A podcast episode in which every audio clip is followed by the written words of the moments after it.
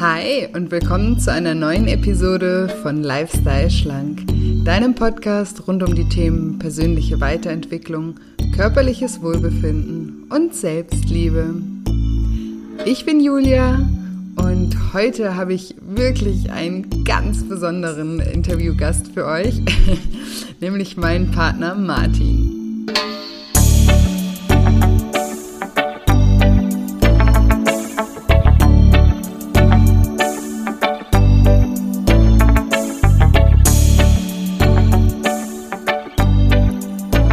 Ja, und wenn du dich fragst, wie du es schaffen kannst, dein Hobby zum Beruf zu machen, an dich zu glauben und deine Träume wirklich zu leben und wie du es auch schaffen kannst, mit Rückschlägen umzugehen, dann bist du in dieser Episode genau richtig.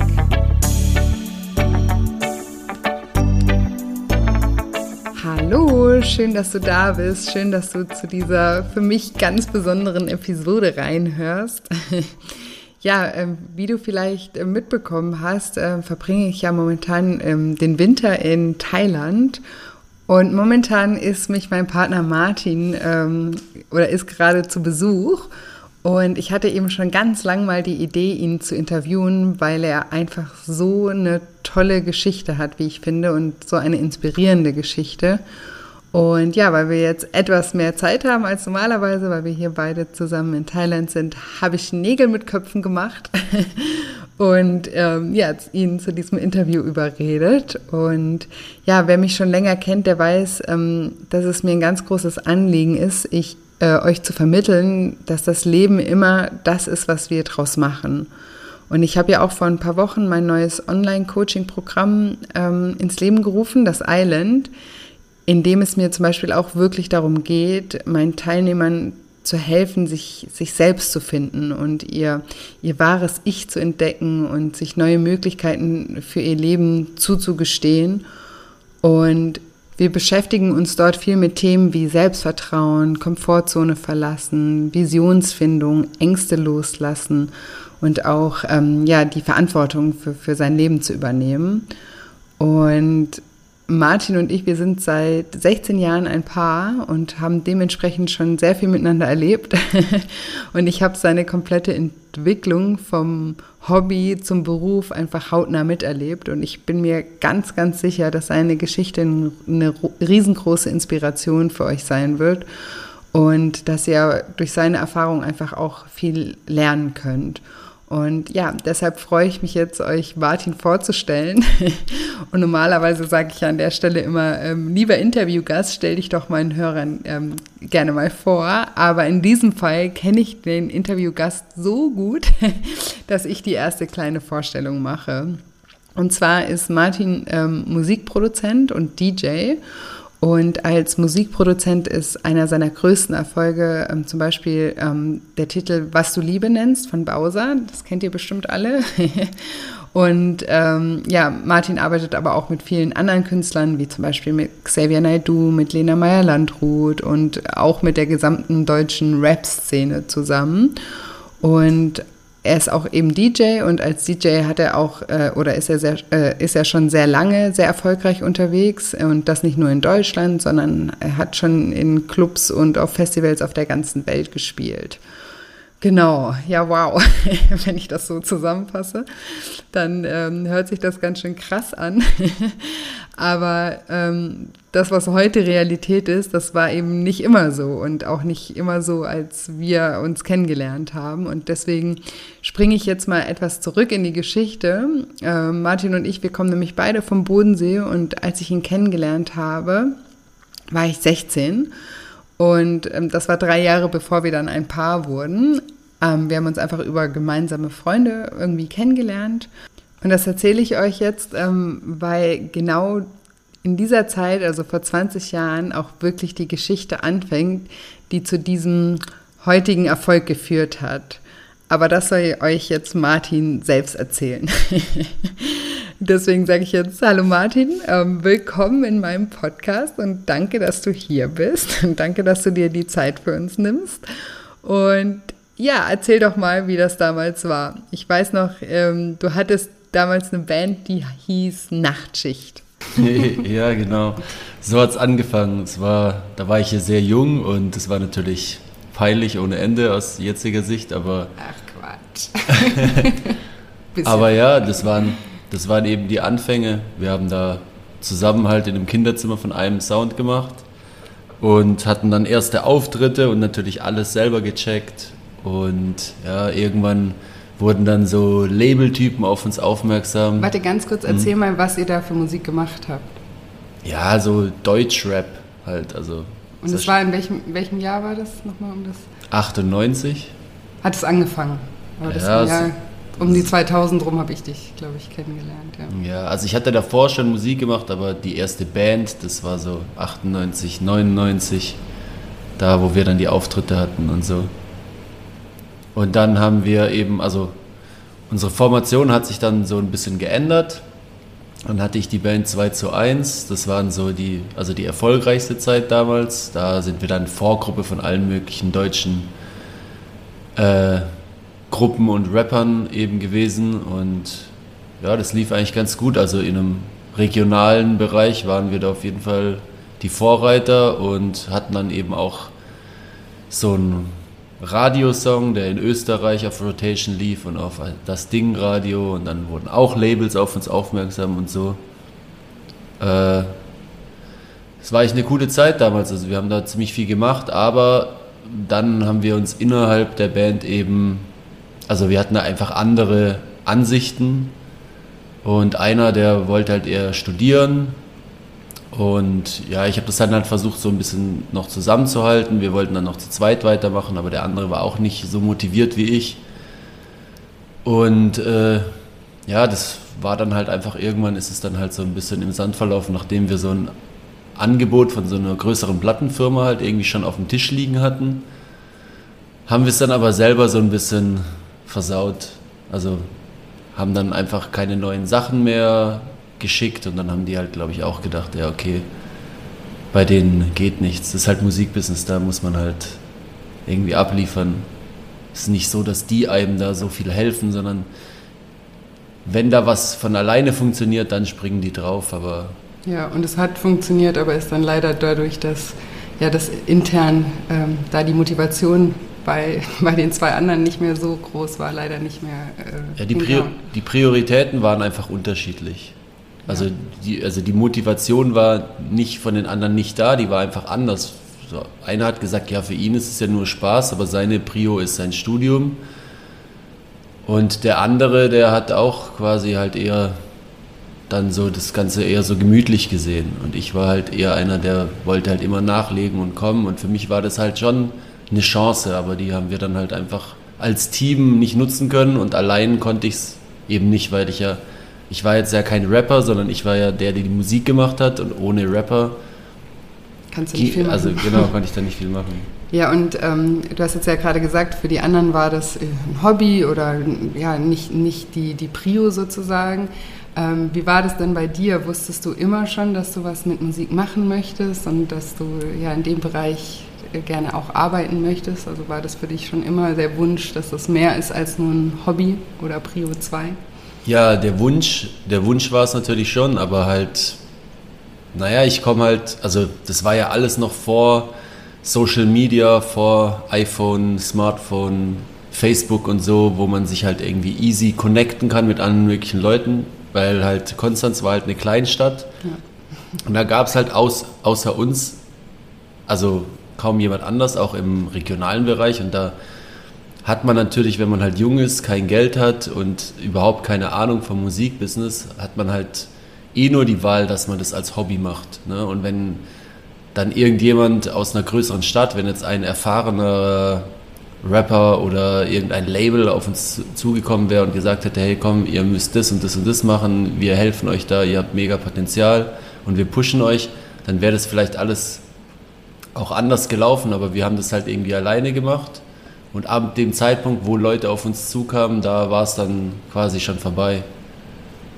Und, ja, intern. Und, ja, und für mich war das natürlich schon, schon immer der Wunsch, dass da mehr geht, aber halt eben diese, diese gesellschaftlichen Normen und so weiter, wenn man halt äh, keine Ahnung, die Eltern oder das Umfeld, da denkt man halt immer, also damals noch mehr als heute, denkt man halt immer so, ja, damit, also das ist ja kein richtiger Job, damit kann man kein Geld verdienen. Ich habe halt Abitur gemacht und alle anderen aus meiner Klasse, die haben halt irgendwie angefangen zu studieren und da kommt man sich natürlich auch halt irgendwie komisch vor, wenn man jetzt da alles auf die eine Karte setzt und sagt, ich will, ich will Rapstar werden. Das ist dann halt, naja, man weiß, also wenn man realistisch ist, dann weiß man ja, dass viele halt daran auch scheitern und dann halt irgendwann nichts mehr haben. Und ich war da halt auch eine Zeit lang halt dann, also zu vernünftig.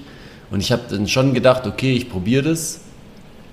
Aber ich habe immer irgendwie auch einen Plan B gehabt. Also ich habe mhm.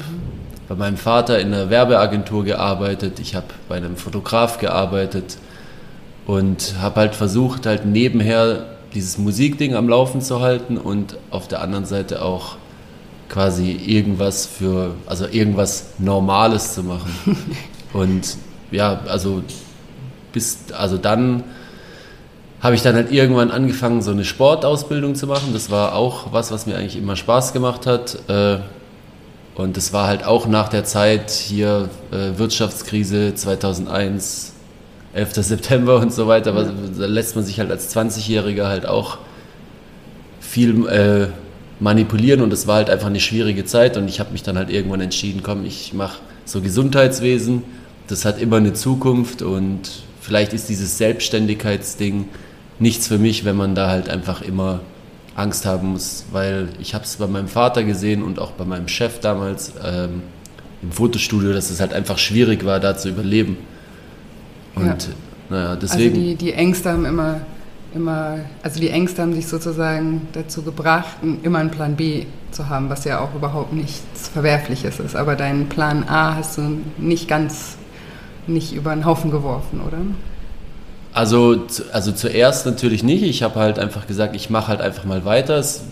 Ich weiß nicht, wie es gelaufen wäre, wenn wir zum Beispiel diesen Plattenvertrag damals dann halt wirklich unterschrieben hätten und da weitergemacht hätten und dann noch größere Erfolge gefeiert hätten, vielleicht hätte ich dann irgendwann, also hätte das halt überwogen, dass ich halt wirklich da eine, eine richtige Zukunft gesehen hätte, aber zu dem Zeitpunkt war das einfach immer noch auf einem Hobbyweg mit guten Erfolgen zwar, aber das war auch weit davon entfernt, dass mehrere Leute damit halt irgendwie Geld verdienen, um leben zu können. Das war auf jeden Fall allein schon wegen, wegen dem Geld, was wir für die Auftritte bekommen haben ähm, und was wir ja reinvestiert haben in die Produktion unserer CDs oder irgendwelche Werbemaßnahmen oder sowas, war das halt eine Nullnummer. Ja. Und also wir steigen nochmal ein, du bist dann, ähm, also die Band hat sich sozusagen aufgelöst 2 zu 1, ja. ähm, hat dann ja. nicht funktioniert. Dann hast du so noch versucht, irgendwie neue, neue Rapper zu finden oder dich da irgendwie, ähm, ja, da nochmal was zu starten, wenn ich das so richtig in Erinnerung habe. Und dann hat aber nicht so wirklich, äh, ja, sich nicht wirklich was ergeben. Und dann bist du nach Stuttgart, oder? Und hast diese Sport, Sportausbildung gemacht. Genau, ja. Also ich habe... Äh noch mit ein paar Leuten halt irgendwie weiterhin Musik gemacht, die ich halt so im Bekanntenkreis habe, habe natürlich da halt immer versucht irgendwie da mehr draus zu machen, aber auch da war es dann halt so, dass die Leute, mit denen ich gearbeitet habe, das ist, da ist dann nicht viel dann dabei rausgekommen, das ist auf meiner Festplatte für immer geblieben. Und also jeder Ansatz, den ich irgendwie gemacht habe, der ist irgendwie in der Sackgasse geendet und ich wusste mir halt nicht anders zu helfen, war vielleicht einfach auch damals noch nicht bereit, da jetzt halt noch mehr zu machen. Ich habe da halt einfach, ja, ich habe keine Connection wirklich gehabt in die Musikindustrie und wusste irgendwie auch nicht, wie ich die bekommen soll.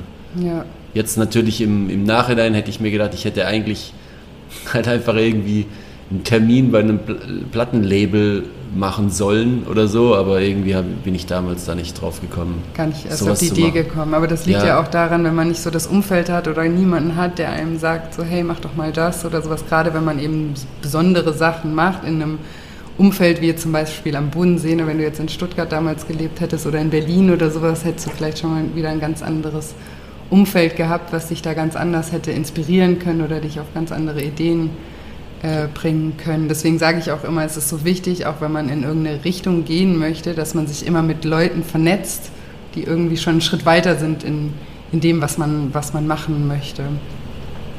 Okay, und du bist dann nach Stuttgart und ich weiß damals noch, ähm, dass dich diese ganze Sache schon ja auch mitgenommen hat. Also du warst ja schon enttäuscht darüber, das ist ja auch logisch, ne? wenn man kurz vor so einem großen Erfolg war, für den man ja auch hart gearbeitet hat und sich das dann aus ja, eigener Schuld in Anführungsstrichen, also durch interne Geschehnisse irgendwie nicht, nicht, nicht verwirklicht, dann ist man natürlich auch enttäuscht. Was hat es damals mit dir gemacht?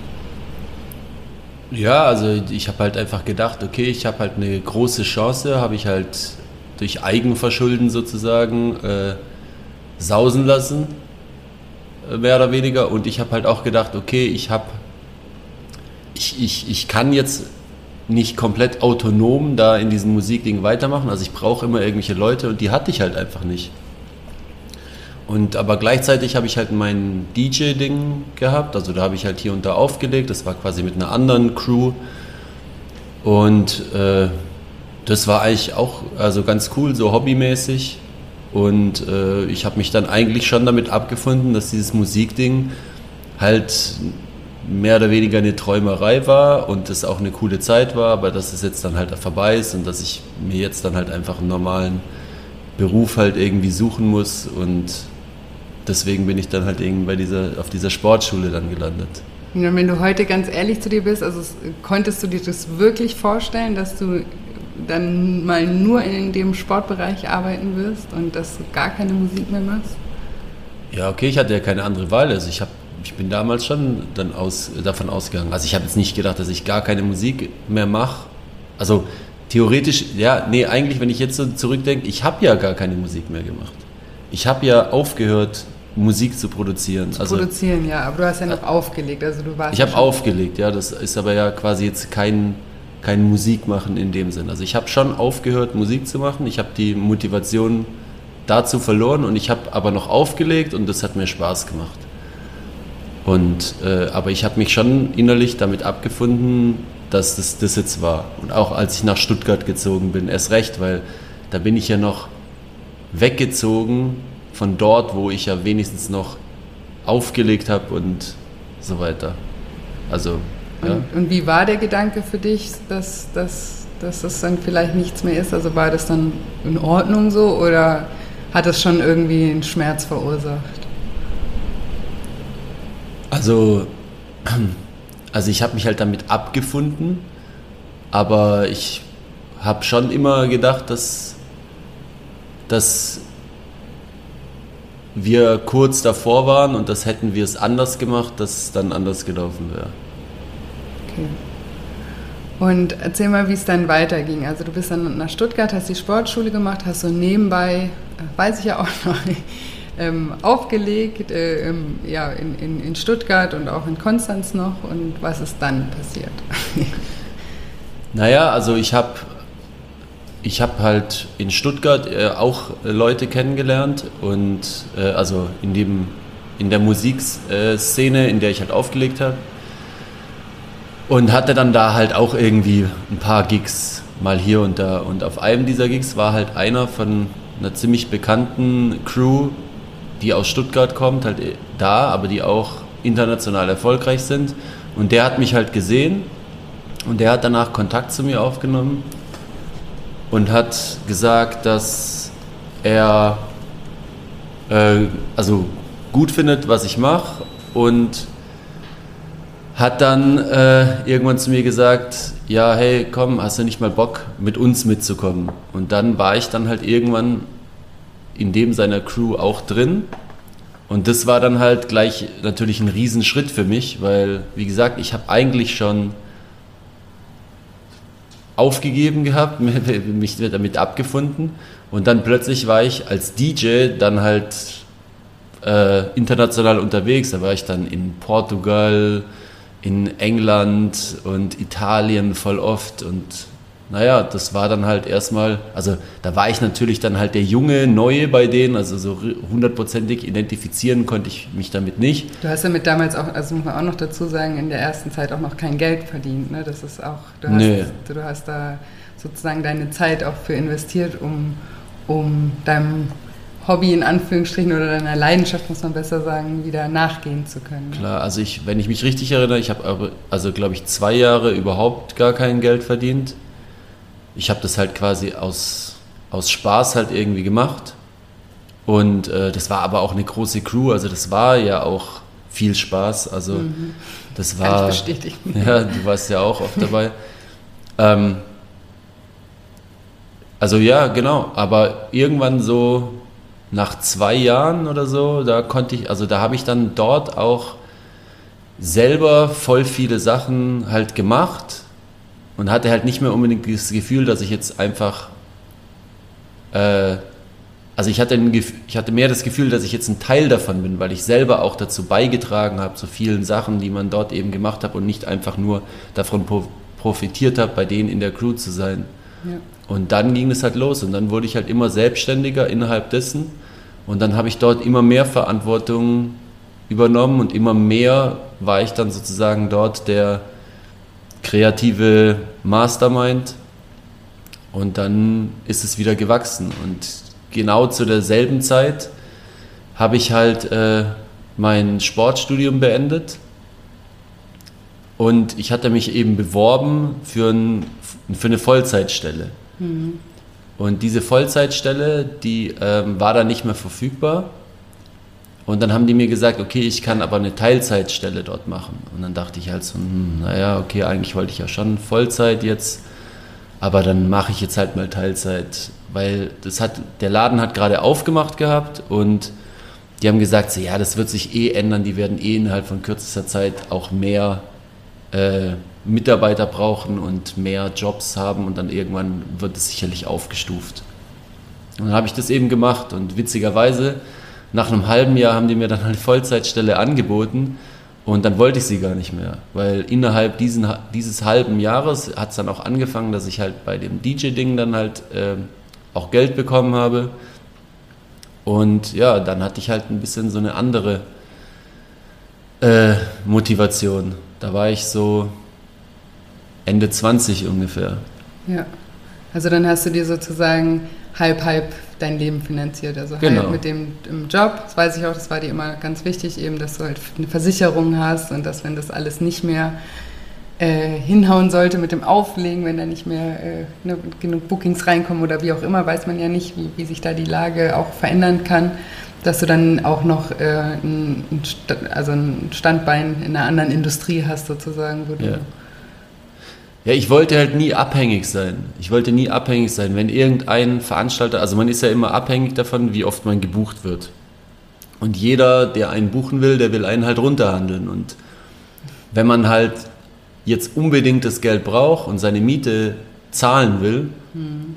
äh, dann kann man halt nicht so hart pokern. Da kann man halt nicht sagen, ja, das ist mein Preis und dann spiele ich halt nicht bei dir, sondern dann fängt es halt wahrscheinlich irgendwann an, dass man aus einer Notsituation heraus halt eben äh, das dann doch zusagt. Das spricht sich dann natürlich rum und dann irgendwann hat man sich selber halt irgendwie ausverkauft und ich habe halt das bei anderen Leuten in der Szene halt äh, mitbekommen und ich wollte halt einfach nie einer sein, der alles nur auf diese Karte setzt, weil ich habe zu dem Zeitpunkt eben dann schon mehrere Jahre gar nichts mehr mit Musik produzieren oder sowas zu tun gehabt, also wirklich gar nichts. Ich habe nur aufgelegt. Es war super, wir sind auf Japan-Tour gewesen, mehrere Male. Wir waren auf USA-Tour, wir haben in ganz Europa gespielt. Es gab Monate, das haben wir jede Woche, sind wir nach Italien geflogen und das war schön.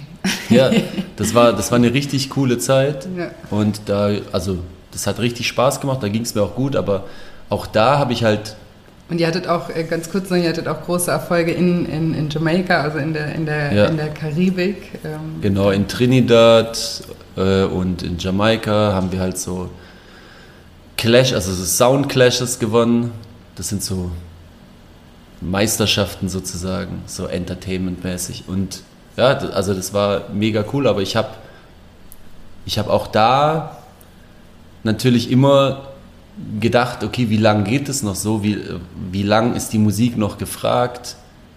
Wie lang, wie lang kann man das machen? Und natürlich, wie lang will ich das machen?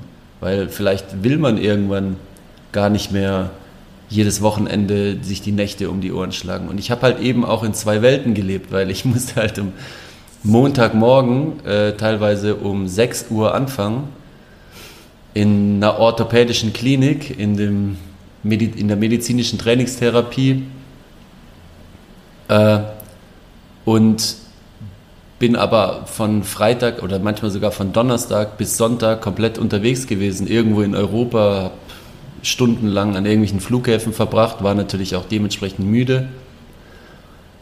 Äh, und aber am Montagmorgen war ich dann wieder einfach ein ganz normaler Sporttherapeut, der bei irgendeiner Oma halt äh, sich die Probleme von ihrem Bandscheibenvorfall anhört. Ja, ich weiß. Und ja, mit dem Schlafen ist natürlich auch, ne, mit dem Rhythmus war natürlich mhm. auch immer extrem so mit einmal Nachtleben am Wochenende und dann wieder komplett in die andere ja. Richtung. Aber es war dir ja trotzdem sehr lange sehr wichtig, dieses zweite, dieses zweite Feld noch zu haben, einfach auch aus Sicherheitsgründen. Also du hast ja auch, das weiß ich jetzt, wo ich dich gut kenne, halt auch oft so ähm, Zukunftsängste gehabt. Kannst du da so ein mhm. bisschen, weil ich denke, jeder, der sich selbstständig machen möchte oder vielleicht auch gar nicht, muss vielleicht gar nicht unbedingt was mit Selbstständigkeit zu tun haben, aber einfach sich auch beruflich verändern möchte oder sowas, äh, kennt ja diese, ähm, ja, diese Zukunftsängste einfach. Kannst du ein bisschen uns mitnehmen, wie, wie du damit umgegangen bist oder vielleicht auch immer noch umgehst? Naja, ich meine, es kommt halt immer auf eine Perspektive an, die man hat. Und ich habe da halt, also ich bin dann halt irgendwie doch mehr Sicherheitsmensch, als ich vielleicht zugeben möchte, also vom Gefühl her. Also ich bin es jetzt nicht total, weil sonst hätte ich ja von Anfang an irgendwas anderes gemacht. Ich war ja schon immer ein bisschen anders als die anderen und habe ja schon immer auch irgendwie gewisse Risiken bin ich eingegangen, weil ich wollte das halt schon sehr und habe dann halt auch, wenn ich dann halt gemerkt habe, okay, da ist eine Chance, dann habe ich mich da halt schon auch reingehängt. Ja.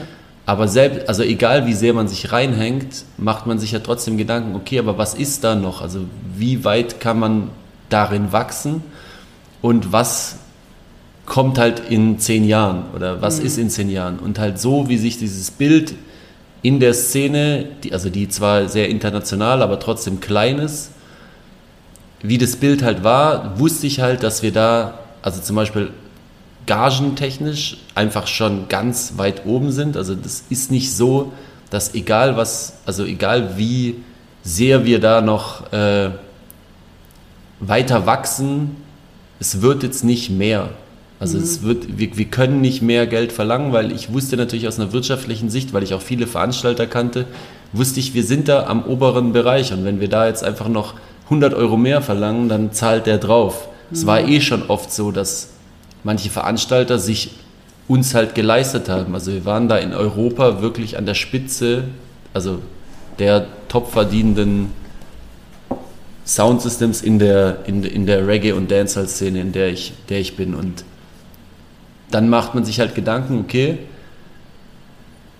da kommt nicht mehr, man kann da nicht mehr erreichen. Und deswegen war für mich immer klar, okay, ich muss noch irgendwie was Zweites machen. Ich kann nicht allein davon leben, weil da auch wieder dieses Ding kommt, ich bin abhängig davon und deswegen habe ich halt immer was anderes gehabt und irgendwann habe ich dann halt wieder angefangen, nach vielen Jahren nur auflegen, habe ich dann halt irgendwann wieder angefangen, ja, ich möchte mal wieder, ich möchte mal wieder einfach selber Musik produzieren. Ich habe das alle zwei Jahre oder alle ein, zwei Jahre, habe ich mir mal wieder auf meinem Computer alle möglichen Programme installiert die dazugehören, habe dann irgendwie ein Beat gebaut, habe ihn mir danach angehört, fand ihn scheiße und habe dann ähm, wieder verworfen. Hab, ja, habe es dann wieder verworfen, habe gedacht, ja okay, ich bin da raus. Äh, das, das, das, das, das klingt nicht gut, das läuft nicht mehr. Aber ja, irgendwann habe ich dann halt über, über eine andere Person, die ich kannte, ähm, habe ich dann halt es so gemacht, dass ich halt so einen Entwurf von irgendwie einem Beat hatte und der hat es dann halt produziert und ich saß quasi daneben.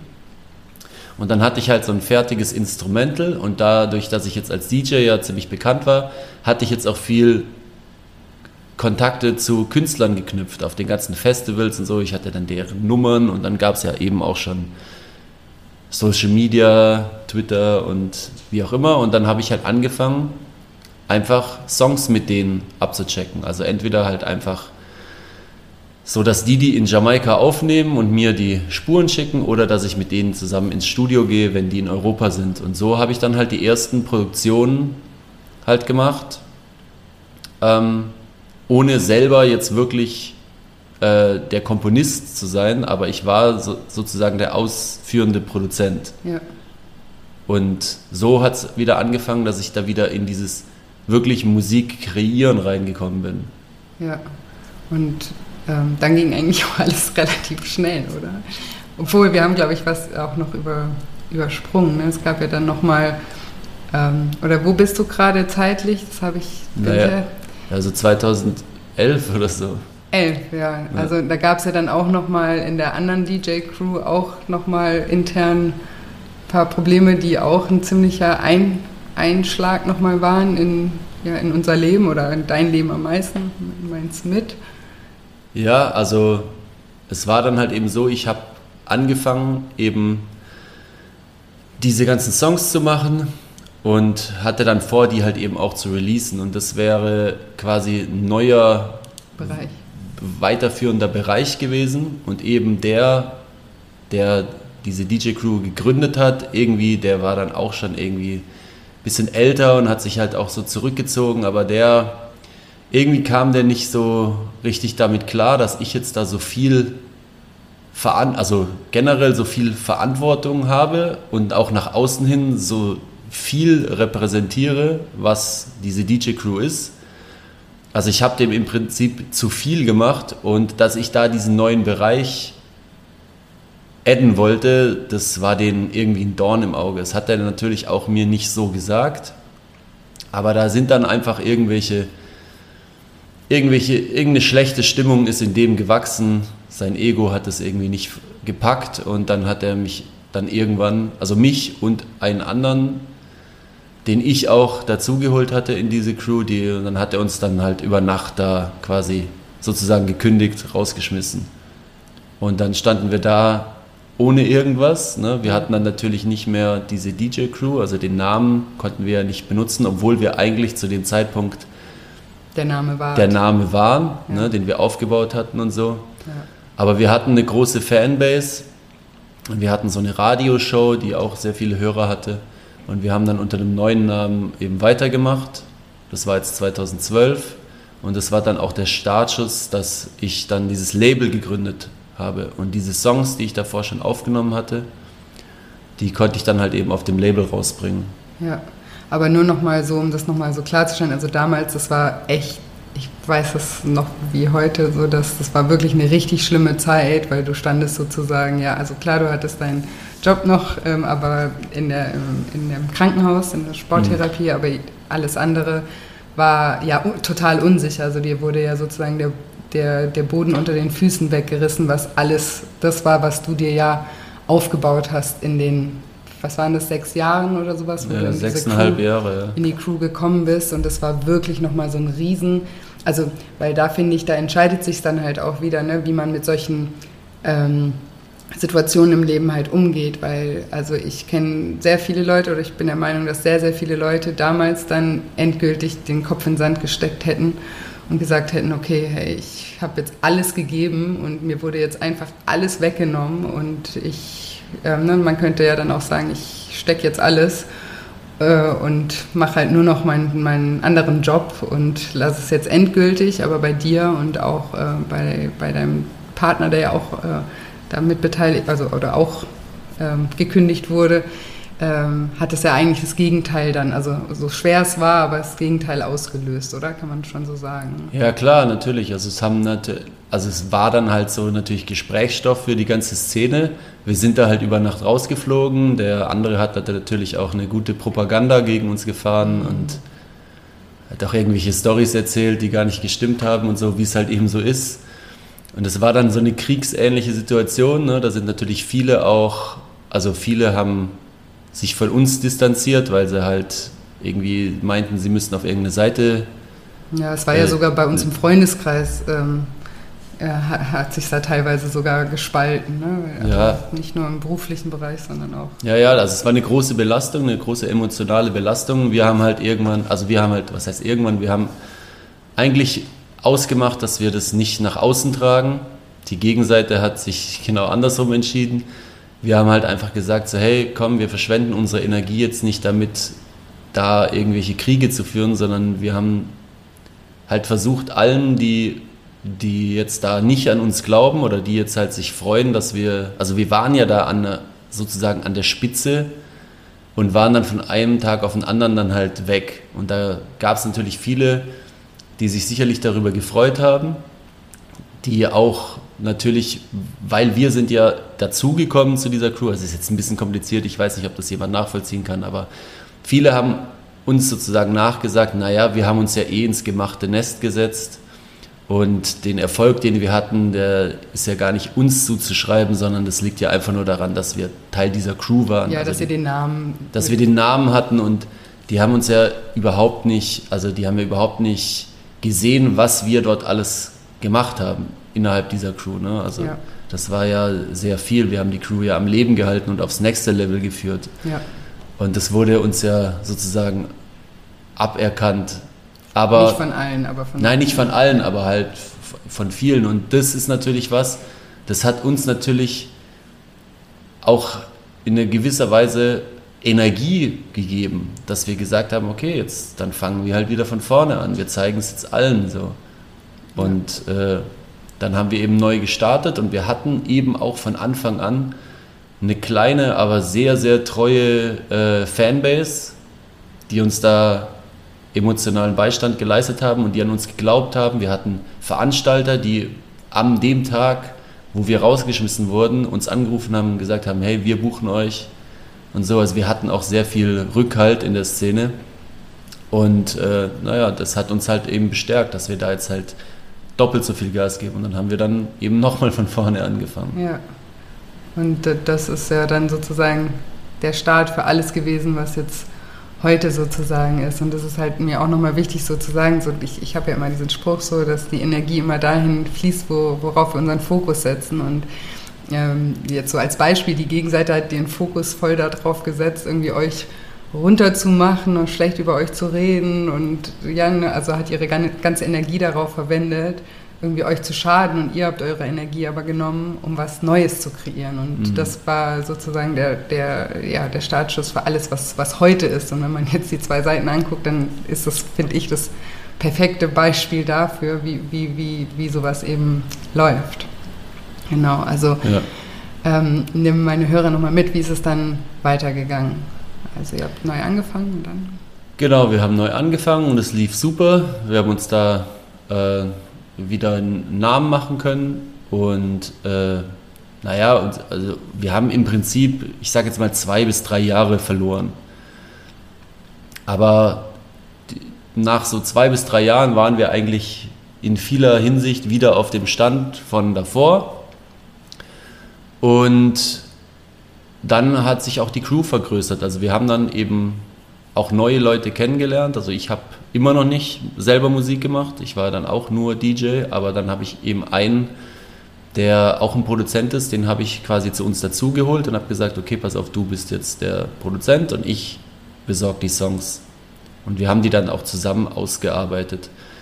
Und durch den habe ich so viel gelernt, dass ich dann irgendwann auch mal mich wieder getraut habe, selber was äh, zu produzieren. Und dann gab es eben also auch eine witzige Geschichte, da hat dann auch einer in so einer WhatsApp-Gruppe, also in, wir dissen uns halt immer gegenseitig so aus Spaß. Und der hat dann halt irgendwann zu mir gesagt, so hey, und du schmückst dich ja auch mit den Federn von Fremden, du lässt ja von anderen produzieren und du nimmst ja nur die Songs auf und machst ja gar nicht selber dran. Und dann habe ich mir halt auch gedacht, ja, okay, alles klar, dann setze ich mich jetzt selber hin und dann habe ich da wieder einen so einen Beat gebaut und dann fand ich den sogar gut. Habe den zu einem befreundeten Künstler nach Jamaika geschickt und der hat mir sogar am selben Tag noch einen Song darauf zurückgeschickt. Und das hat mir so viel Motivation gegeben, dass ich dann dachte, ja, okay, hey, vielleicht kann ich das doch wieder, weil ich bin, also ich hatte zu dem Zeitpunkt, ich glaube, seit zwölf Jahren nicht mehr selber produziert. Und ich war eigentlich der festen, also ich hatte diesen Glaubenssatz sozusagen, ja, ich kann das ja eh nicht mehr. Ja. Ich habe ich, ich hab, ich hab den Anschluss Und verloren. Ich möchte da bitte ganz kurz noch darauf hinweisen, wer dir auch äh, dich bestärkt hat, diesen Glaubenssatz nochmal anzugehen. Ja, das warst du. Aber ja, ich habe ich hab einfach gedacht, ich bin da raus. Ich habe es ja, wie gesagt, immer so alle ein, zwei Jahre mal wieder versucht. Es ging dann halt auch nicht irgendwie gleich. Und ich dachte halt, ich bin da zu weit raus, es ist zu lange her und ich kann das nicht mehr oder ich bin besser in anderen Sachen oder andere Leute sind besser darin als ich. Und äh, ja, aber also ich hatte dann genug Motivation, da jetzt dann halt irgendwie weiterzumachen. Und das und woher war kannst du das nochmal so ein bisschen rekonstruieren, woher dann die Motivation auf einmal wieder kam? Also klar, weil du mit, ähm, mit dem anderen, mit Jopes schon ein bisschen wieder näher dran warst und mehr wieder drin warst. Ja, Erfolgserlebnisse eben. Mhm. Das, weswegen ich eigentlich aufgehört habe. Ich habe mhm. damals lauter Beats gebaut und ich habe dann keine Leute gefunden, die dann Songs da drauf schreiben. Ich habe, selbst wenn ich Leute hatte, mit denen ich Songs darauf gemacht habe, dann wurden die Songs nie fertig gemacht oder die, die waren dann fertig, aber dann wusste ich auch nicht, was ich damit machen sollte. Sind die halt einfach auf meiner Festplatte verrottet bis heute und das war dann halt irgendwann so, da ist nichts damit passiert, keine Erfolgserlebnisse.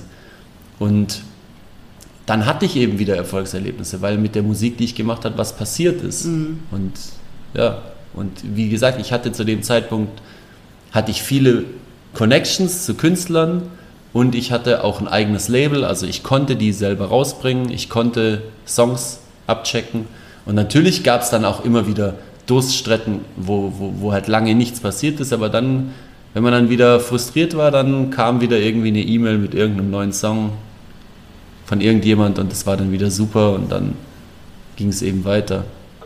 Und dann, das war ja alles innerhalb dieser Reggae-Geschichte, das waren ja nur internationale Sachen. Und dann irgendwann äh, wurde ich von einem Freund per E-Mail verlinkt zu so Deutschrappern. Weil die Musik hatte sich dann ein bisschen geändert.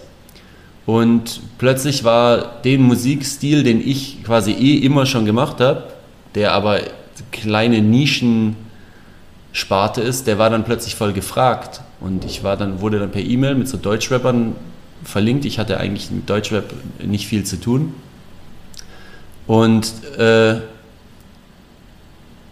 dann äh, haben wir plötzlich, also dann waren unsere Musik gefragt und dann haben wir plötzlich mit Deutschrappern was produziert und das ist dann kam dann sogar raus und dann ist es gleich das erste Ding, was rauskam, ist gleich Gold gegangen. Ja, was war das? Das war Suna Wieso. Okay. und dann waren noch ein paar andere Songs und dann kamen plötzlich mehrere Anfragen rein. Ja, und äh, ja, dann ist man da halt irgendwie so reingerutscht und es hat natürlich mega Spaß gemacht. Und dann kam halt irgendwann äh, auch die Bowser-Nummer. Ja. Das war dann unser, unser richtiger großer Durchbruch, nachdem uns dann halt alle im, auch in der Musikszene, also in der businessseitigen Labels und so weiter, alle kannten und natürlich auch ernst genommen haben, weil das halt einfach ein Riesenhit war. Die, die Story müssen wir aber auch noch äh, mal kurz hm. erzählen, weil ich finde, das ist auch so was, weil das versuche ich hier auch mal zu, über, zu vermitteln, dass man eben ja, Chancen wahrnehmen soll und dass man Erfahrungen machen soll und dass man alles sozusagen im Leben mitnehmen soll, was, was geht. Und ähm, ja, dass man Dinge eher immer tun sollte, als sie nicht zu tun. Und ich weiß noch, es war irgendwie, ich weiß nicht, ein Mittwoch oder so. Mhm. Und ähm, wir haben mittlerweile schon wieder in, in Konstanz gewohnt. Und dann hast du ein wir waren schon so eingestellt und wollten irgendwie ja, einen Netflix-Abend oder so machen. Mhm. Und dann hast du irgendeine Nachricht gekriegt, dass äh, Bowser was ähm, äh, produzieren oder dass er ins Studio kommen möchte nach Stuttgart, in dein, mhm. in dein, in dein Studio in Stuttgart. Und dann äh, weiß ich noch, dass du noch überlegt hast, also Bowser war da zu dem Zeitpunkt ja noch nicht der, der ist ja selber mit der Nummer auch zu dem geworden, was mhm. er heute ist. Er war damals halt so ein Newcomer-Artist, der halt ja, ganz gut war. Du fandest ihn auch immer musikalisch äh, super. Ja. Aber es war jetzt noch nicht, Bowser ruft an, ich muss sofort springen, ne? sondern es war halt noch so kurz die Überlegung, oh, sollen wir das an einem anderen Tag machen? Jetzt haben wir uns ja schon irgendwie auf einen anderen Abend eingestellt, aber du bist dann trotzdem ins Studio gefahren, ne? Ja, also Bowser hatte zu dem Zeitpunkt zwar schon ein Album draußen, aber der hat jetzt da noch nicht so riesen Erfolge gehabt. Aber der, also ich habe auf jeden Fall äh, an den geglaubt und ich, also ich fand den auch persönlich richtig gut. Es hat Spaß gemacht, mit dem zu arbeiten, weil der einfach so talentiert ist und naja, der hat dann, wie du sagst, an dem Tag halt eben geschrieben, er wäre halt in Stuttgart und könnte halt ins Studio kommen. Und dann habe ich halt gesagt, so, ja, okay, komm, äh, scheiß drauf, gehe ich dann hin. Ja, und dann habe ich mich dort eben mit Jopes, also meinem Partner, getroffen. Und da waren wir halt im Studio. Der hat eh tagsüber noch andere Sachen zu tun gehabt. Und ja, Bowser sollte dann eben kommen irgendwann nachmittags und kam dann halt nicht. Und war dann irgendwie noch unterwegs, hat dann so geschrieben, ja, er braucht noch ein bisschen und so. Und dann haben wir halt echt ein paar Stunden auf den gewartet. Waren dann eigentlich schon kurz davor, halt irgendwie zu sagen, so, hey, kommt der noch? Sollen wir gehen? Aber haben dann halt trotzdem gesagt, so, hey, nee, komm, wir bleiben jetzt. Und dann kam er irgendwann abends. Ja, und dann haben wir den Song da halt gemacht. Das und da haben wir natürlich auch selber gesagt, so, hey, man muss einfach jede Chance wahrnehmen. Ich meine, das kommt immer anders, als man denkt, weil wir haben zu dem Zeitpunkt mit vielen sehr bekannten Künstlern halt gearbeitet. Wir waren auch in New York, das, das Thema haben wir auch noch total ja, rausgelassen. Wir waren ja auch ganz viel in New York bei so einem mega krassen äh, Ami-Produzenten und haben da auch mit krassen Künstlern gearbeitet. Das heißt äh, Jerry Wonder, der, zum Beispiel die Fujis. Und ja, der hat Shakira, Hipster und Lie produziert oder Whitney Houston und lauter solche Sachen. Und wir dachten natürlich, also unsere Prioritäten waren ja natürlich voll auch auf das gelegt und wir dachten halt so, ja, okay, da geht auf jeden Fall was und sowas, aber das dann halt der Song, den wir halt irgendwie in Stuttgart in, unser, in unserem eigenen Studio mit einem Newcomer-Künstler gemacht haben, dass der dann unser größter Erfolg wird, das hätte man halt auch nicht gedacht. Man hätte ja. halt eher gedacht, ein Song, den man für einen schon etablierten Künstler macht, ist halt viel einfacher. Aber da haben wir halt einfach ja, Glück gehabt, waren zur richtigen Zeit am richtigen Ort, haben es gemacht und es sollte dann einfach so sein. Ja, und habt es gemacht vor allem. Und auch die ähm, die Geschichte mit Jerry Wonder da in, in New York, um da nochmal kurz alle abzuholen, das ist ja eigentlich auch was, was auch dadurch entstanden ist, dass du halt Chancen wahrnimmst, ne? weil ihr seid ja einfach mal dahin durch einen ähm, Kumpel oder so ne? und habt dann, mhm. oder erzähl du die Story, du kannst sie besser. Ja, wir waren halt auf Tour als DJs an, an der Ostküste, USA, Connecticut, äh, New York und äh, noch, ein, noch eine Stadt. Und dann, wir hatten halt ein Interview äh, beim Red Bull Music Academy Radio in Manhattan. Und das war wohl um die Ecke von dem Studio von dem Jerry Wonder. Und da war ein Freund von mir aus New York dabei, der meinte, hey komm, ich, ich kenne den, lass da einfach mal vorbeigehen. Und wir hatten da gerade so ein Reggae-Album released und wir sind dann einfach zu dem vorbei und haben ihm das Album gezeigt und er fand das halt mega cool und hat, hat gemeint, so ja, lass mal zusammen halt irgendwas machen. Und dann war das halt mega krass und dann habe ich halt zu meinen Leuten hier in Deutschland gesagt, so, hey, ihr glaubt nicht, was passiert ist, aber der mega krasse Produzent, der die mega Welthits gemacht hat, so, der will mit uns arbeiten und so, hey, wir müssen jetzt sofort nach New York. Und dann sind wir auch, glaube ich, zwei, drei Wochen später bin ich dann nochmal nach New York geflogen für zwei oder für ein oder zwei Wochen mit dann eben Jopes. Und ja, also es war total krass. Dann haben wir dort halt mega mit den Leuten, mit John Legend, Aiken und noch anderen halt gearbeitet. Und ja, waren dann auch in einem Jahr oder so, ich glaube, sechsmal in, in New York, auch teilweise mal vier Wochen und so und haben da halt voll reingehauen. Ja. Und das war damals dann sozusagen das, wo man gehofft hat, da kommt jetzt der, der, der größte Erfolg oder so, ne? Und dann ist es aber. Ja klar, ich meine, wir standen dann halt auf so einem Rooftop mitten in Manhattan äh, und dachten halt so, ja, okay, jetzt haben wir es geschafft. Aber dass der, dass der Ami-Markt halt natürlich krass umstritten ist von ultra vielen Leuten und dass halt Künstler halt einfach ein paar hundert Songs machen und am Ende schaffen es nur zehn aufs Album das haben wir halt nicht bedacht. Und man kann halt nicht einfach nur irgendwie ein, zwei Wochen dahin gehen und da halt mal so ein paar Sachen machen und dann halt erwarten, dass es dann halt irgendwie voll klappt. So, man muss da halt tiefer drin sein ja. und öfter da sein und naja. Aber trotzdem habt ihr ja sehr viel dadurch eben auch gelernt und auch wieder tolle ähm, Connections geknüpft und ja. Ja, voll. Ja. Okay, und dann kam ja, Bowser, was du Liebe nennst, raus, der dann alle Rekorde irgendwie in Deutschland, ähm, ge, wie sagt man, Rekorde gebrochen hat. Ja. äh, wie lange war der nochmal auf der Alz? Neun Wochen. Neun Wochen, ja. Und dann irgendwie später ist er sogar nochmal auf die ja, äh, auf genau. die Eins gekommen. Also das war dann schon so ein richtig, richtiger Hit und der hat ja auch dann wirklich nochmal alles verändert. Ne? Also ja, klar, eben genau. Danach war halt auf der Business-Seite, also waren wir halt einfach gefragt und haben dann halt eben mit vielen Leuten halt auch zusammengearbeitet und seitdem wächst es halt. Also man lernt immer neue Leute kennen und ja, am Ende des Tages, wenn man dann halt mit denen zusammen im Studio ist, geht es halt dann darum, ob die, ob die halt gut finden, was man macht. Und ja. bisher läuft es eigentlich bei uns. Ja. Es ist aber trotzdem auch viel Arbeit ne, und viel Zeit. Also es ist ja nicht, ne, weil, man, weil man immer sagt, oh, und dann Erfolg und super toll und ist ja auch alles super toll, weil, weil du weißt ja auch, für was du es machst, aber auch um ähm, ja, da auch nochmal so den Realitätscheck zu machen. Also ist ja schon auch sehr, sehr viel oder investierst sehr, sehr viel. Ja, ja, klar, auf jeden Fall.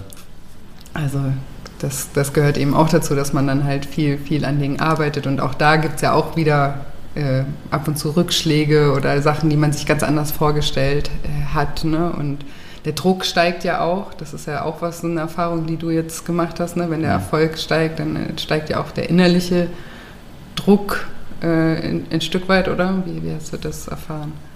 Ja, schon. Also natürlich, man will ja mithalten.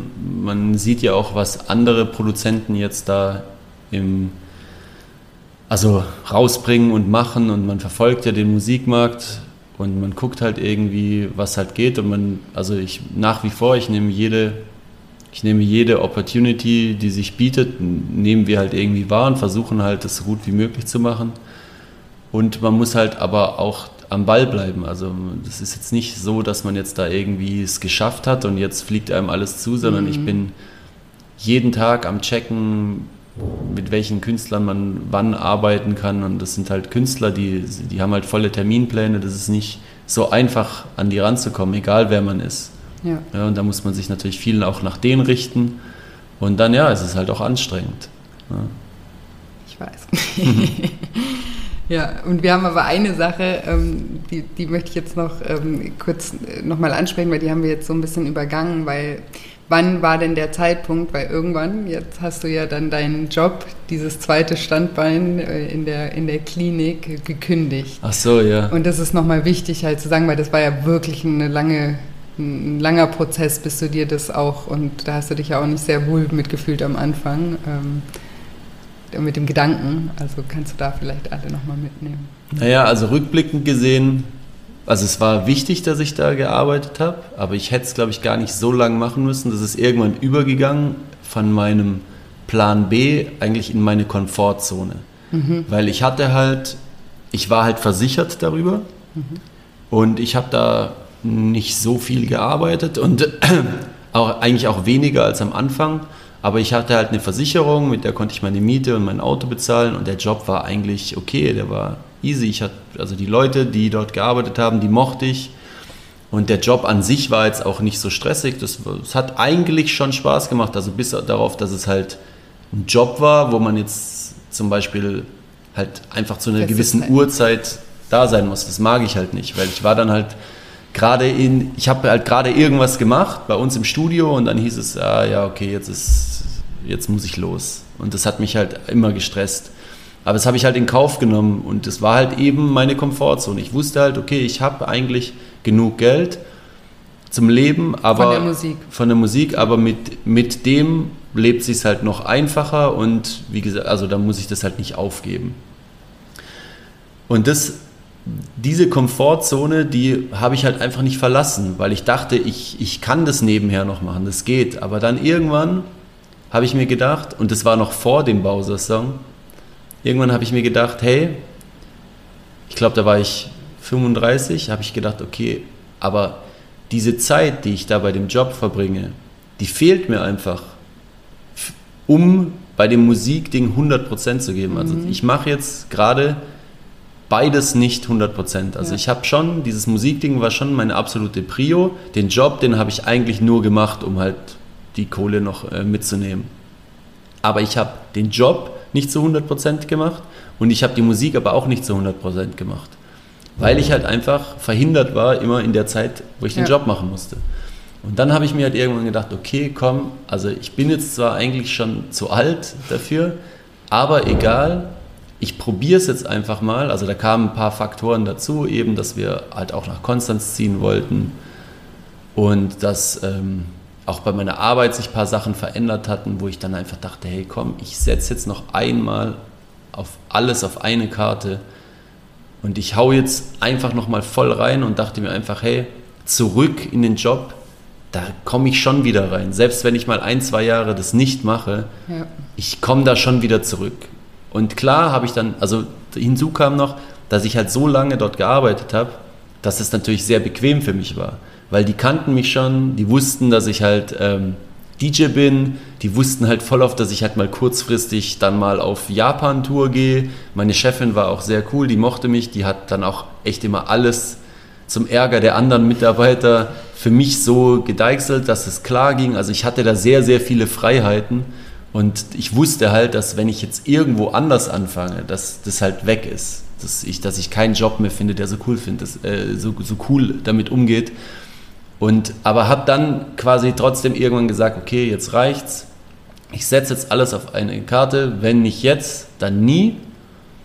Und ich probiere es einfach mal. Ja, und dann habe ich quasi gesagt, okay, jetzt Vollgas. Und seitdem gebe ich Vollgas. Und auch nachdem ich das gemacht hatte, kam dann ja dann irgendwann auch der große Hit. Ja. Und jetzt ist quasi alles anders, weil jetzt habe ich eine Perspektive für die Zukunft. Ja. Davor habe ich mir halt gedacht, ja, okay, ich bin DJ in einer, in einer kleinen Szene, was soll man da, also wo geht es halt weiter? Und jetzt denke ich mir halt, okay, ich bin immer noch DJ und es macht auch Spaß, aber selbst wenn ich darauf jetzt keine Lust mehr habe, kann ich das auch aufhören, weil ich bin jetzt auch Musikproduzent. Ja. Und ich kenne mittlerweile so viele Leute in, in, in, in, in der Musikszene und ich bin da auch wer, dass ich, dass ich auch da jetzt irgendwie mit Sicherheit irgendwie also überleben kann. Und selbst wenn ich nicht mehr Musik mache oder meine Musik, die ich mache, nicht mehr erfolgreich ist, dann bin ich jetzt trotzdem so sehr meiner Meinung nach verankert in der Musikindustrie, dass ich sicherlich auch bei irgendeinem Label arbeiten könnte. Ja. Ich könnte mich dann sicherlich bewerben irgendwo und sagen, hey, ich bin der, ich habe da die Vergangenheit, ich habe da die Musik produziert, was ja viele Leute machen. Viele Leute, die früher Künstler waren oder die auch in den 90ern irgendwie Künstler waren, die sind jetzt irgendwelche A&Rs bei irgendwelchen großen Musikunternehmen. Ja. Die haben alle so eine, so eine Vergangenheit. Und deswegen habe ich jetzt so viele Perspektiven, dass jetzt meine Zukunftsängste einfach nicht mehr da sind. Ja. Also ich, ich habe jetzt nicht mehr das Ding, dass ich mir denke, okay, was mache ich in zehn Jahren? Weil ich weiß jetzt, in zehn Jahren mache ich auf jeden Fall irgendwas, weil ich genug Möglichkeiten habe. Ja, aber das war eben auch ein langer Weg und eine Entwicklung und ich finde, das sieht man jetzt auch so, du hast ja vorhin gesagt, ja, ich bin vielleicht manchmal mehr ein Sicherheitsmensch, als ich mir selber eingestehen will oder vielleicht auch, mhm. als ich wahrgenommen werde, aber ich habe das auch mal in einer Podcast-Folge kürzlich, wo ich ein bisschen über mich erzählt habe, wie ich das, wie ich damit umgehe, auch gesagt, so, ich glaube, jeder hat so einen großen Sicherheitsanteil in sich und auch, aber trotzdem auch ein Abenteuer oder ein Abenteurer in sich. Und ähm, da muss man halt immer schauen, zu jeder Zeit, wie man halt damit umgeht, dass man beide Seiten irgendwie befriedigt. Ne? Und deswegen, das hast du ja gemacht. Also du, wenn du damals diesen Job bei, ähm, bei, als Sporttherapeut nicht gemacht hättest, dann hättest du dich ja überhaupt nicht wohlgefühlt in der Musik. Also den hast du damals, hast du den total gebraucht und er war wichtig für dich, dass du auch ähm, auch in der Musik irgendwie dich mehr entspannen kannst, hast du ja vorhin ja. gesagt, ne? Halt einfach als eine Sicherheit und dass du da auch nicht auf jedes Angebot eingehen musst und nicht da total äh, fällt mir nur ein englisches Wort ein, needy oder so bist, ähm, wie sagt man, so drauf angewiesen bist. Ne? Ja. Ne? Damals war das wichtig und irgendwann ist aber, hat sich das Blatt sozusagen gewendet und das muss man halt auch immer neu reflektieren. Wann, wann ist es, wann macht Sinn? Und damals hat es Sinn gemacht. Mhm. Und wann ist es nur noch, ähm, wann hält es einen noch mehr ab? Oder wann ist es nur noch die Komfortzone, so wie du es eben auch genannt hast? Und dass man da immer wieder neu irgendwie auch ähm, reflektiert und schaut, an welchem Punkt bin ich, weil man entwickelt sich ja weiter. Und das war ja auch eine riesen, Riesenentwicklung dahin bei dir. Ja, ich wurde halt, ich wurde halt, glaube ich, auch so erzogen. Ich wurde halt einfach auch erzogen, dass ich halt nicht zu unvernünftig bin was ja, ja gut und ist. ich meine, ich habe halt auch das Glück, dass ich, dass ich coole Eltern habe, weil, also, die haben, die haben so einen Mittelweg gefunden. Wie gesagt, die haben mir halt schon irgendwie auf den Weg gegeben, dass ich halt, also jetzt nicht irgendwie auf mein Leben scheiße und halt irgendwie keine Ausbildung mache, Drogen nehme und äh, sonst was. Aber dass ich halt auch, also dass sie halt auch akzeptiert haben, was ich mache auch ja. wenn es halt irgendwie Musik ist. Ne? Meine Mutter hat es nicht leicht. Der Sohn, der dann quasi DJ war oder Rapper war in einer Kleinstadt, da waren die anderen, die hatten halt irgendwie äh, Zahnarzt. Die Zahnärzte, genau, Maschinenbauer und sonstige Kinder, die halt dann in, in so einer Gesellschaft natürlich viel mehr wert sind als der Sohn, der halt einfach irgendwas mit DJ macht. Mittlerweile ist es jetzt auch anders. Ne? Jetzt bin ich halt erfolgreicher Musikproduzent. Das ist ja auch in der Gesellschaft. Und deine Mutter jetzt. ist dein größter Fan. Ja, meine Mutter ist mein größter Fan und mein Vater hat mich auch immer unterstützt. Mein Vater, also immer. Es gab keine Zeit. Mein Vater hat immer zu mir gesagt: Hey, Martin, mir ist es egal, was du machst, aber das, was du machst, mach das richtig. Ja, das ist. Schön. Das ist, das ist das, was der mir mitgegeben hat. Und das habe ich halt irgendwie auch gemacht. Ich habe halt einfach länger gebraucht als andere, weil ich halt dann doch auf die Nummer sicher gegangen bin, zweigleisig zu fahren. Aber ich sehe jetzt auch im Nachhinein das nicht als Fehler an, weil es hätte ja auch schief gehen können. Hätte ich schon mit 22 gesagt, ich mache jetzt 100% Musik, vielleicht war da die Zeit noch nicht reif und dann hätte ich halt einfach ein paar Jahre irgendwas gemacht. Und das wäre dann einfach alles nicht so gelaufen, wie es jetzt gelaufen wäre. Und somit war es schon okay. Das Einzige, mein Job hätte ich ein bisschen früher kündigen mhm. können. Mhm da war ich einfach in der Komfortzone, aber ja, wenn man da so sehr drin ist, das checkt man halt auch erst im Nachhinein. Ja. Man muss sich halt einfach was trauen, aber man sollte es natürlich schon irgendwie mit Köpfchen. zumindest einen mittelfristigen Plan haben, wenn man sich was trauen will. Und nicht jetzt einfach trauen, ich kündige jetzt heute mal und morgen überlege ich mir, was ich mache. Ja, klar. Sondern man sollte halt einfach smart sein, aber sich dann eben auch Sachen trauen, weil was ich früher nicht wusste, ist, dass man sich einfach immer neu erfinden kann. Ja. Ne? Jeder, jeder, jeder kann das. Und ja. das. Zu jeder ja. Zeit. Ja, eben, genau. Man kann sich immer neu erfinden. Wenn man einfach nicht glücklich bei etwas ist, dann macht man es auch nicht gut. Und wenn man, wenn man, wenn man eine Idee hat, dann braucht es vielleicht Zeit für die Umsetzung, aber man, man kann sich auf jeden Fall immer neu erfinden. Ja. Ja, wenn wir jetzt hier gerade, das war jetzt schon ein, ein schöner Denkanstoß oder Ratschlag, wenn du jetzt ähm, jemanden äh, vielleicht noch so oder meinen Hörern so, die sich vielleicht auch selbstständig machen wollen oder eben auch, ich finde ja gerade so eben auch im Künstlerbereich, ne, ist ja jetzt egal, ob das Musik ist oder sonstige Kunst ist, ist das ist dann natürlich immer schwierig und ein ähm, ja, es, man ist ja auch immer so im Zwiespalt, weil auf der einen Seite ist halt die Gesellschaft, die will und die Miete und alles, was, was mhm. dazugehört, und auf der anderen Seite ist halt so dieser Wunsch oder dieses Feuer in einem, wo man eigentlich weiß, eigentlich möchte man ja schon gerne mhm. dorthin gehen. Was, was würdest du Leuten oder für, hast du vielleicht so drei, drei Dinge, die du vielleicht den Leuten mit auf den Weg geben möchtest, die sich gerade in so einer Situation befinden? Naja, also ich kann da jetzt halt natürlich nur aus meiner Perspektive sprechen. Ich habe keine Kinder, äh, keine Verpflichtungen in dem Sinn. Also ich habe da sehr viele Freiheiten natürlich gehabt, die mir das erlaubt haben, das zu machen. Das haben andere vielleicht nicht. Deswegen will ich jetzt nicht, dass es so leicht gesagt rüberkommt. Aber ja, also was ich vorher schon angesprochen habe, also man darf sich auf jeden Fall nicht selber in eine Schublade begeben und man muss auch reflektieren, was sind Glaubenssätze bei einem selbst. Weil, wie gesagt, ich habe immer zu mir selbst gesagt, ich bin raus aus der Musik, ich kann das nicht mehr. Ja. Und ich habe jetzt ein paar, äh, paar Jahre später, habe ich einen der erfolgreichsten Songs aller Zeiten mitproduziert.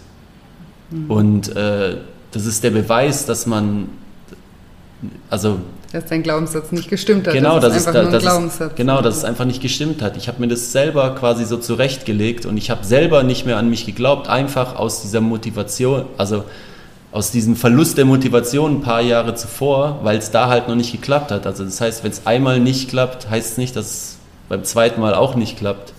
Ja, sehr schön, danke. Und dass man, also das ist die eine Sache und dass man halt auch mal ein Risiko eingehen soll Ne? Also kein total bescheuertes Risiko natürlich, aber ein absehbares Risiko, weil oft kann man zurückrudern, geht meistens. Wenn jetzt jemand in seinem Job ist und sich denkt, ja, aber ich, der Job ist doch jetzt besser als ein anderer Job oder der Job ist besser als nichts und was ist, wenn ich den jetzt aufgebe und danach alles verloren habe?